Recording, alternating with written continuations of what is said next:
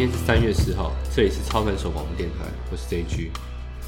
我在上一集呢，用道氏理论来谈风险报酬比这个概念，是在讲技术分析原理的部分。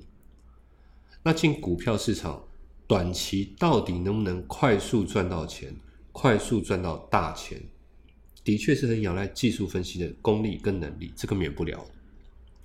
可是长期长线下来，你可不可以每一年每一年持续的获利，让这个获利随着你的进股票市场的时间而发酵到一个极致？这个靠的是你的心理训练。这个心理训练跟肌肉训练的很像。第一，它没有办法速成，不可能的；第二，它需要扎实的打底，这个是比较辛苦的地方。但是比较值得的是怎么样呢？这个一旦打底完成，这个地方会跟着你一辈子，真的会跟你一辈子。心理素质的锻炼比肌肉上的锻炼呢还不容易衰退，这个是我觉得我个人的经验，而且我观察到很多学生也是有这个特性。赚钱的人永远会一直赚钱，不稳定的人容易一直不稳定。也因为这样。《专业投机原理》这本书，他花了百分之四十的篇幅在谈股票交易会需要用到的心理学。那很多人一定会说，他并不是什么心理医生，他有什么跟资格跟大家谈心理呢？OK，如果有人这样质疑，我会告诉大家，这位 Victor 他连续十八年都是获利的。他写这本书的之前，他是连续十八年获利，而且每年平均获利是百分之七十。更重要的是。他没有一年是亏损，在股票市场哈，技术好的人太多了。我常讲一件事，你要技术好到要在短期内致富，它是相对困难的。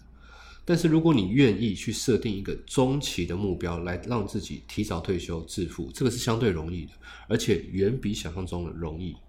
当年我在 VIP 室哈，人来人往，说真的，暴赚一波的人太多了，太多了。但能不能持续扩大自己的战果，让自己的钱越来越多，多到一点都不害怕，才是真的能不能够持续在这边当大户的主要原因。我常觉得股票操作是一辈子的事情，那这个一辈子其实讲起来太抽象了。我把这一辈子定成三个阶段，每个阶段我跟大家讲，大概就是十年。第一个十年，第一个十年让自己辛苦一点，多赚一点。我常讲的一些方法，让自己立于不败之地。第二个十年，你照理说你身上的资金应该已经很大了，你可以让自己稳定中求发展，这时候你可以放松。而第三个十年，可能是很多人在知识上融会贯通的时候，往往在这个时间，我们可以成为一个伟大的投机家。这个是也可以说是我一个新的计划之一。那我今天广播要讲的重点在于，教你怎么打造第一个十年，辛苦点，多赚些，让自己立于不败之地。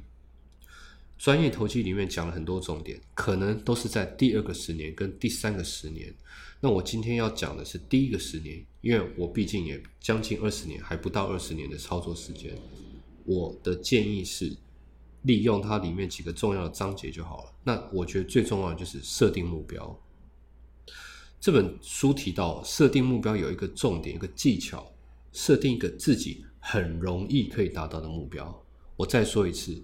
设定一个很容易可以达到的目标，那我发现这个是对一般人来说最困难的事情，因为大部分的人都会对于你已经达到的目标不够满意嘛。